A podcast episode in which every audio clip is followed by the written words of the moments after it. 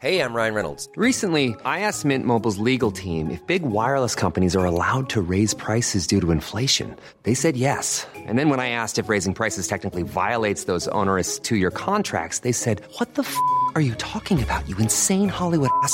So to recap, we're cutting the price of Mint Unlimited from $30 a month to just $15 a month. Give it a try at mintmobile.com slash switch. $45 upfront for three months plus taxes and fees. Promo rate for new customers for limited time. Unlimited more than 40 gigabytes per month. Slows. Full terms at mintmobile.com.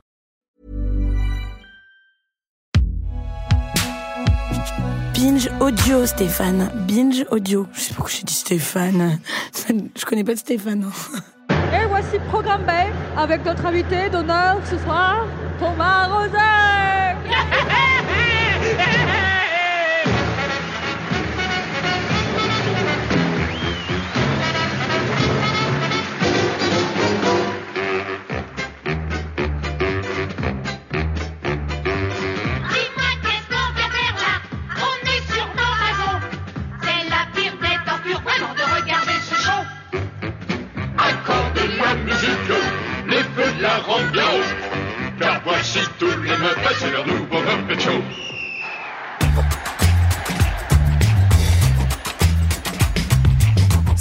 c'est Thomas Rozek. Un beau jour de décembre, au beau milieu des années 90, ma vie a durablement changé. J'étais chez mes grands-parents, c'était le jour de Noël, j'avais une dizaine d'années et on se traînait avec mes cousines dans ce mélange de joie et de léger ennui qui accompagne les fêtes de fin d'année.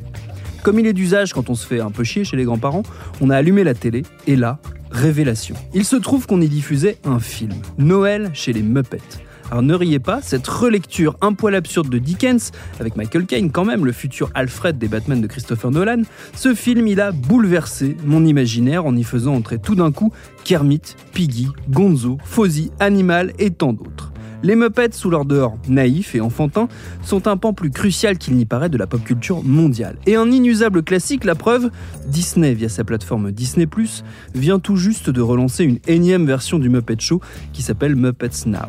Tout ça associé à l'approche des fêtes, même si on préfère toutes et tous ne pas trop y penser vu le bazar ambiant, tout ça donc nous a donné envie de remonter le fil de l'histoire des Muppets et de leur rôle culturel, mais aussi social, voire carrément politique. Ce sera notre épisode du jour. Bienvenue dans Programme B.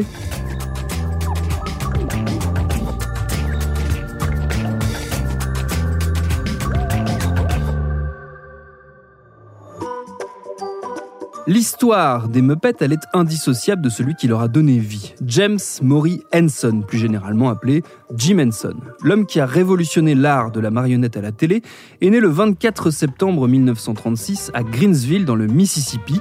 Il y passe ses jeunes années avant de déménager à 1600 km de là, dans le Maryland, juste à côté de la capitale américaine, Washington. Son enfance, il la passe en partie fasciné par le poste de télé, une nouveauté qui peu à peu s'installe dans tous les salons américains. Précisément, ce qui captive le jeune Jim, ce sont les émissions où il y a des marionnettes, notamment Kukla, Fran et Holly, un show de NBC entièrement improvisé où des marionnettes interagissent avec des acteurs humains. La légende veut que l'émission pensée pour les enfants était surtout regardée par des adultes, ce qui n'est pas sans rappeler ce qui attendra des décennies plus tard les Muppets.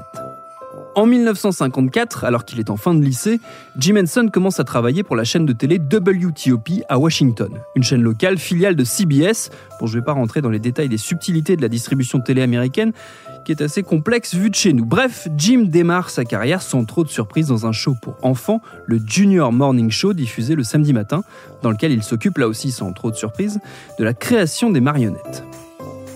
Inscrit à la fac du Maryland en art, il rejoint évidemment les cours de fabrication de marionnettes, où il apprend à travailler les différentes textures. Ça peut paraître anecdotique, mais en fait ça ne l'est pas du tout. Jusqu'ici, assez traditionnellement, les marionnettes qu'on voyait à la télé étaient peu ou prou les mêmes que celles qu'on trouvait au petit théâtre de Guignol ou de Polichinelle depuis des siècles, c'est-à-dire en bois, assez faiblement articulées, et dans leurs mouvements, y compris dans les moments où les personnages sont censés parler et où l'on accordait assez peu d'importance à la façon dont bougeait leur bouche. Henson va changer tout ça. Dès la seconde moitié des années 50, il commence à designer des créatures beaucoup plus malléables, en utilisant de nouveaux matériaux, du caoutchouc, de la mousse, des tissus, qui permettent une plus grande variété de mouvements.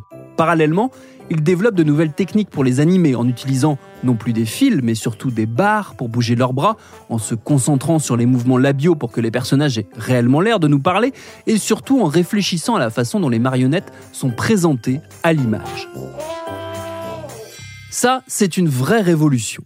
Jusqu'ici, on avait encore une fois tendance à reproduire les codes du théâtre de marionnettes à l'ancienne, voire carrément de montrer les marionnettistes en action. Henson, lui, est un enfant de la télé. Il comprend donc qu'il y a un intérêt énorme à exploiter le cadre de la télévision, à occuper tout l'espace de l'écran sans avoir besoin de recréer un mini-théâtre à l'intérieur de celui-ci. C'est une idée à la fois simplissime et essentielle, à tel point qu'aujourd'hui encore, elle fait totalement partie des codes de la télévision.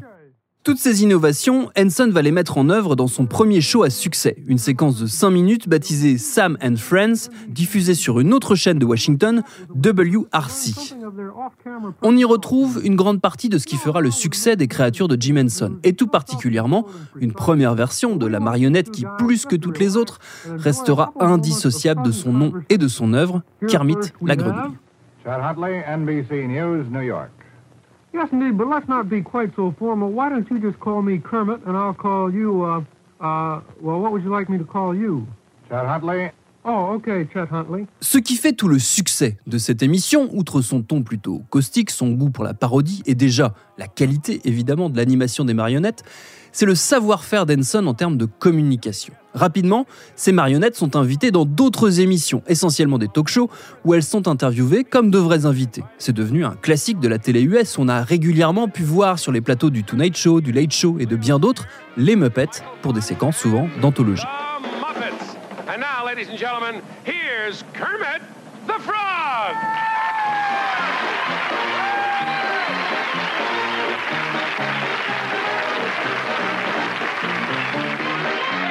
Le succès de Sam Friends, il va se traduire tout d'abord par des opportunités commerciales pour Jim Henson. En effet, c'est la publicité qui va s'intéresser à lui en premier. Une marque de café locale lui demande de réaliser une pub et elle a la bonne idée de lui laisser carte blanche. Résultat, au lieu d'une réclame un peu bas du front, comme on en trouvait un peu partout sur les écrans dans cette télé naissante, Henson propose une idée un peu plus radicale. Deux marionnettes et un canon, le canon servant à exploser l'un des deux personnages lorsque celui-ci annonce n'avoir jamais goûté le café dont il est question dans la pub.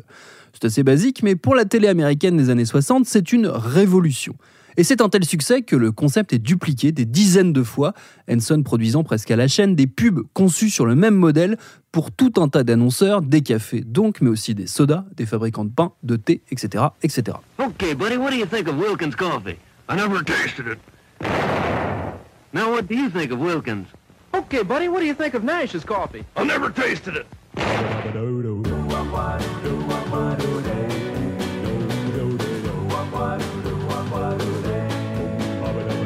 Dans les années 60 toujours, Henson et son associé Jane Nebel, qui devient au passage son épouse et la mère de ses enfants, déménagent à New York où ils installent les bureaux de leur toute nouvelle entreprise baptisée Muppets Incorporated.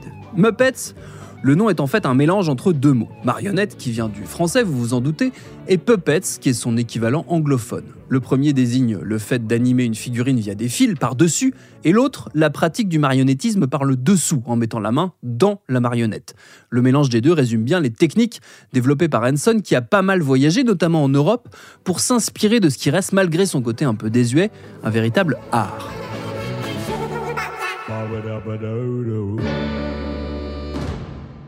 Rapidement, même si la production de publicité lui rapporte des revenus et une certaine stabilité, Henson commence à s'emmerder sec et a des envies d'autre chose. Jane arrête le marionnettisme pour s'occuper de leurs enfants. Il recrute alors Frank Oz en 1963, alors que ce dernier n'a pas encore 20 ans. Ensemble, avec le scénariste Jerry Juhl, ils commencent à créer des histoires de plus en plus ambitieuses qui se traduisent par des courts-métrages, notamment Timepiece qui sera nommé pour l'Oscar du meilleur court-métrage en 1966. Mais aussi et surtout, ils inventent des créatures qui vont changer la donne. C'est le cas de Rolf, le chien pianiste, future figure essentielle du Muppet Show qui fait ses débuts à la télé dans l'émission très populaire de la star de country Jimmy Dean.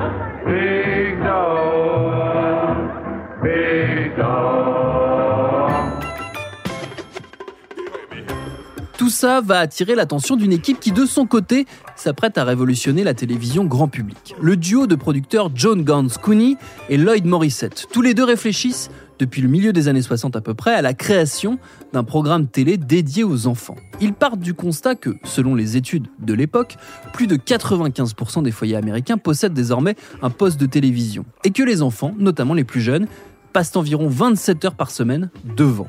Le problème pour Kounet et Morissette, c'est que ce qu'ils y regardent n'est ni très intéressant, ni très favorable à leur développement. Soit c'est trop violent, trop adulte, soit c'est tout simplement trop ennuyeux. Ils développent alors une double réflexion. D'une part, si des mômes de 5 ans, se disent-ils, sont capables de réciter par cœur les slogans et les chansons de pub pour de la bière, pourquoi ne pas leur proposer des programmes où on leur ferait chanter des trucs utiles, l'alphabet, par hasard? Et d'autre part, plutôt que d'essayer de leur faire avaler des épinards, tentons plutôt de leur proposer des glaces. Autrement dit, si le programme doit être éducatif, il a intérêt à être fun, très fun. Tout ça étant posé, reste à l'inventer. Ça va prendre près de 3 ans, mais le résultat final sera à la hauteur puisqu'il s'agit de Sesame Street.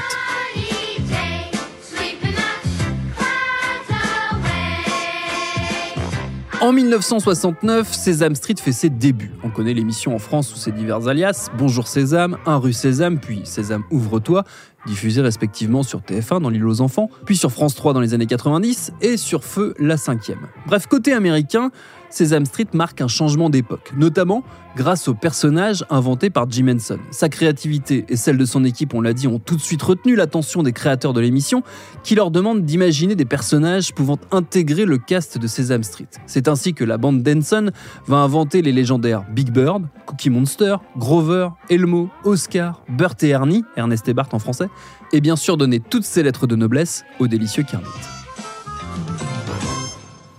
You're, you're just teasing me. W, X, Y, and Z. Now I know my ABCs. Next Won't time, you- Cookie Monster. Next time Cookie Monster can do it with you. I'm leaving. I love you. I love you too. Arrêtons-nous un instant sur l'importance sociale et culturelle de cette émission qui en 2019 a fêté ses 50 ans.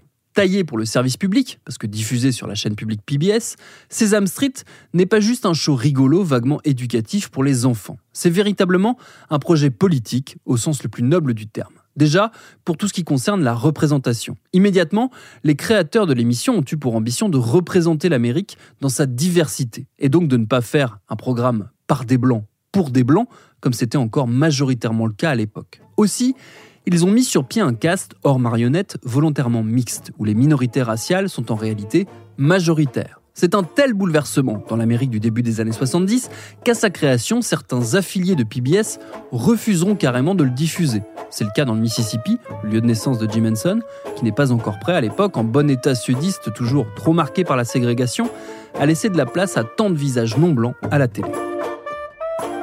Idem sur le décor de la série, qui se déroule donc, comme son nom l'indique, en grande partie dans une rue, la rue Sésame, et c'est tout sauf anodin. Dès le début, les créateurs de Sesame Street ont décidé de situer leur émission dans un cadre urbain. Pourquoi? Parce qu'ils avaient pour ambition de parler avant tout aux enfants des classes populaires, celles qui n'avaient pas les moyens de quitter les centres-villes pour aller en banlieue, ces banlieues tranquilles et pavillonnaires qu'on connaît bien. Installer le show dans ce cadre familier pour ces gosses, c'était aussi s'assurer de leur attention.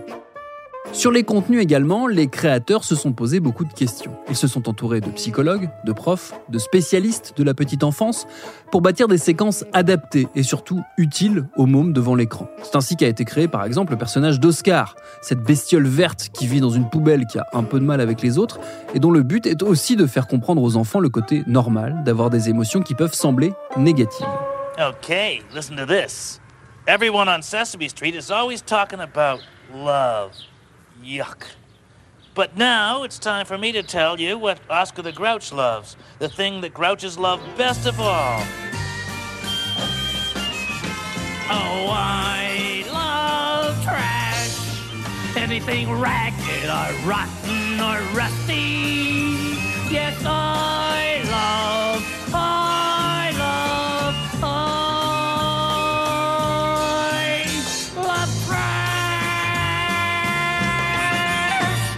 Mais Sesame Street va surtout se démarquer pour son agenda très officiellement en faveur de la diversité. Marqué par le mouvement des droits civiques, ses créateurs sont persuadés de la nécessité à la fois de donner l'accès aux enfants noirs des classes populaires à de l'éducation, mais aussi à des images positives, de réussite, d'empouvoirment, comme on dit au Québec. Ça se retrouve notamment dans le choix des invités, l'une des marques de fabrique de Sesame Street, avec des dizaines de célébrités noires qui se sont succédées, et pas des moindres. Maya Angelou, Chris Rock, Prince, ils sont tous venus, ils ont même eu Nina Simone.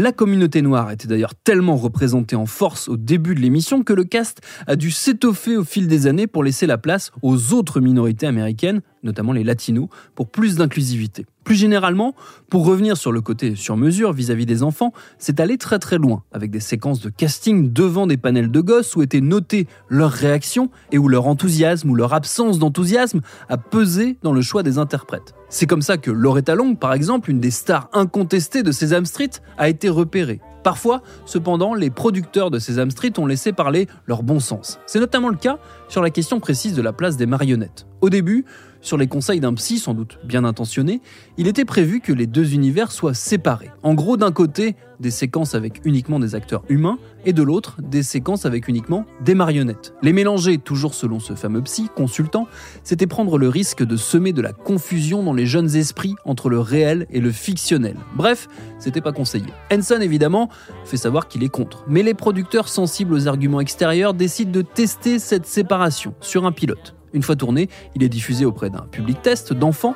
Résultat catastrophique. Autant les gosses sont à fond lors des séquences avec les Muppets, autant dès qu'il n'y a que des humains, ils décrochent. Face à cette sanction sans appel, la décision est assez simple. Sesame Street se fera avec un mélange de Muppets et d'humains et ce sera très bien. C'est d'ailleurs toujours comme ça que les choses se passent aujourd'hui.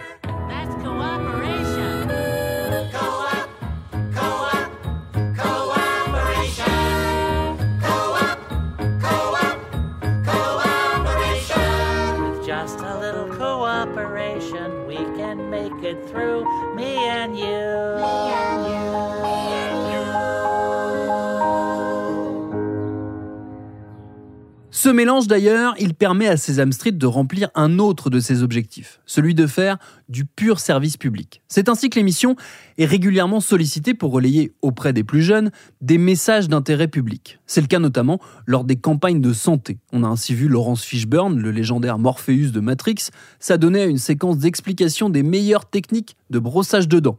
Alors ça a l'air idiot dit comme ça, mais dites-vous que voir ça à 5 ans, ça vous marque à mon humble avis pour toujours. Dans le même ordre d'idées, les premières dames des États-Unis, dont une partie de la tâche publique est justement de relayer ces messages de santé assez basiques mais très utiles, sont nombreuses à avoir fait des apparitions dans l'émission. De Barbara et Laura Bush à Michelle Obama en passant par Hillary Clinton, elles sont toutes venues. Même Abby Bartlett, la première dame de fiction dans la série À la Maison Blanche, a eu le droit à sa séquence. Bon, de fiction là aussi. Attention, 1, 2, 3. Oh, C'est drôlement marrant. Mon autre genou aussi. Écoutez le mot, je vais devoir te vacciner maintenant. Et pour ça, je vais devoir te faire une petite piqûre. Mais docteur Abby, madame la première dame, il va avoir mal à le mot. Eh bien, il va ressentir une toute petite douleur de rien du tout, mais c'est très important.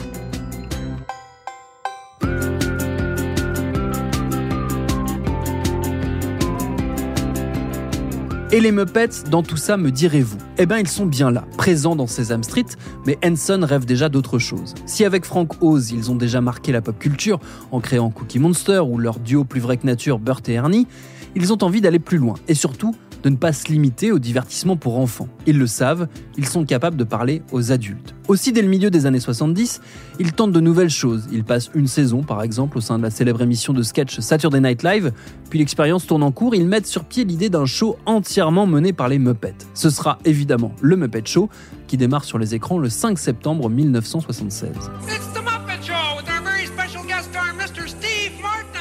Pendant 5 ans, lors de la première période de la série qui va durer jusqu'en 1981, les Muppets vont marquer les esprits en devenant un vrai phénomène de société et en installant des personnages aussi iconiques que Kermit, donc le chef et le clown blanc de cette assemblée un peu ingérable, mais aussi Rolf, Fozzie, l'inénarrable Miss Piggy, Gonzo et bien d'autres. En ayant appris de leurs années de télé précédentes, la bande de Jim Henson sait qu'il faut aussi miser sur les invités. Elle va donc se démener pour créer, à l'image du Saturday Night Live ou de Sesame Street, des séquences d'anthologie où vont se presser le gratin de la pop culture de l'époque, d'Elton John à John Baez, en passant par Alice Cooper, John Cleese ou encore Paul Simon de Simon et Garfunkel.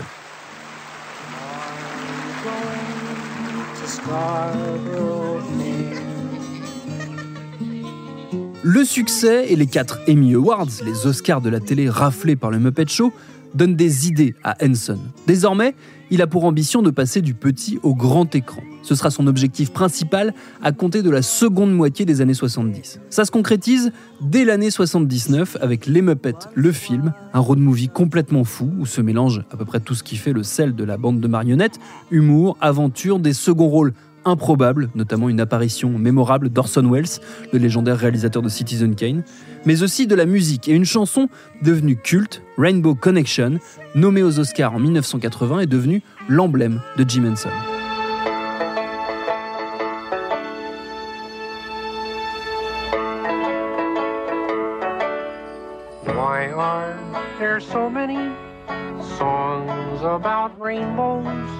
And what's on the other side? Rainbows are visions, but only illusions. And rainbows have nothing to hide. Succès critique, succès commercial, Les Muppets le film ouvre de grandes possibilités à Jim Henson. Il crée au passage son atelier dédié à la fabrication de créatures pour le cinéma, et les talents de son équipe ne laissent pas les patrons du Nouvel Hollywood insensibles. Ainsi, Frank Oz est appelé pour participer au tournage d'un petit film dont vous avez peut-être entendu parler, L'Empire contre-attaque, car oui, c'est lui qui donne sa voix et ses mouvements à la version originale de Yoda.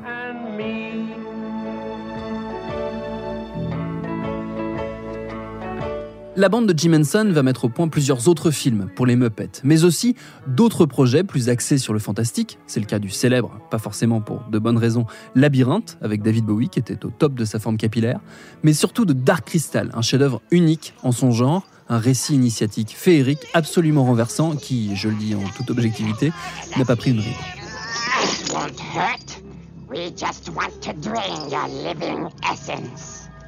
Then you can be the same as the other podlings here. A slave. Open the wall. Now, podling. Les années 80 marquent aussi le retour de Jim Henson à la télé, avec le lancement de Fraggle Rock, une nouvelle tentative de faire coïncider la musique, la pop culture, les marionnettes et le divertissement sur petit écran. Cette fois-ci, c'est sur une chaîne du câble en pleine expansion, HBO. Ce sera un succès, même à l'international. Son adaptation française marquera une partie des jeunes spectateurs de France 3.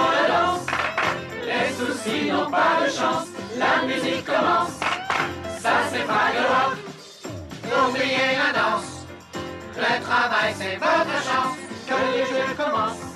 C'est Kubo. L'aventure de Jim Henson aurait pu continuer. Hélas, le destin s'en mêle et l'inventeur des Muppets décède brutalement le 16 mai 1990 d'une infection pulmonaire mal soignée. Il n'avait que 53 ans. Il laisse orphelin non seulement ses propres enfants, qui pour deux d'entre eux, Brian et Lisa, ont repris les rênes de l'entreprise familiale, mais aussi ses enfants fictifs, Kermit en tête.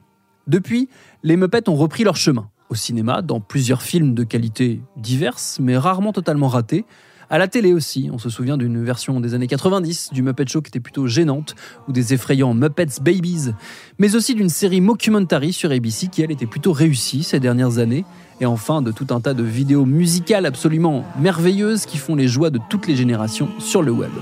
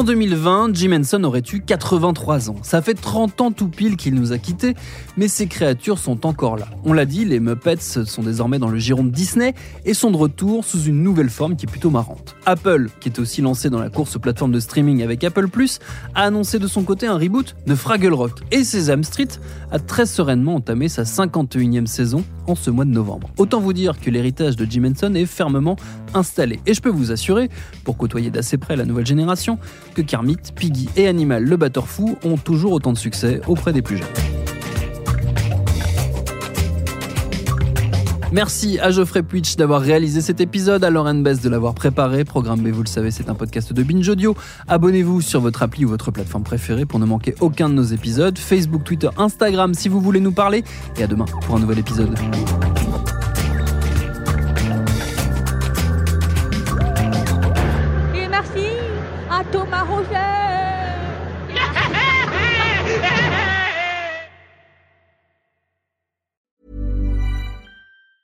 Want truly hydrated skin? Medocia's Body Care Breakthrough Hyaluronic Body Serum. It's clinically proven to increase hydration by 161%. It's lightweight, fast absorbing, and delivers 24 hours of hydration for silky smooth skin without any sticky afterfeel. Treat your skin to clean vegan skincare from Osea. Get 10% off your first order with code SUMMER at OseaMalibu.com. That's O S E A Malibu.com code SUMMER.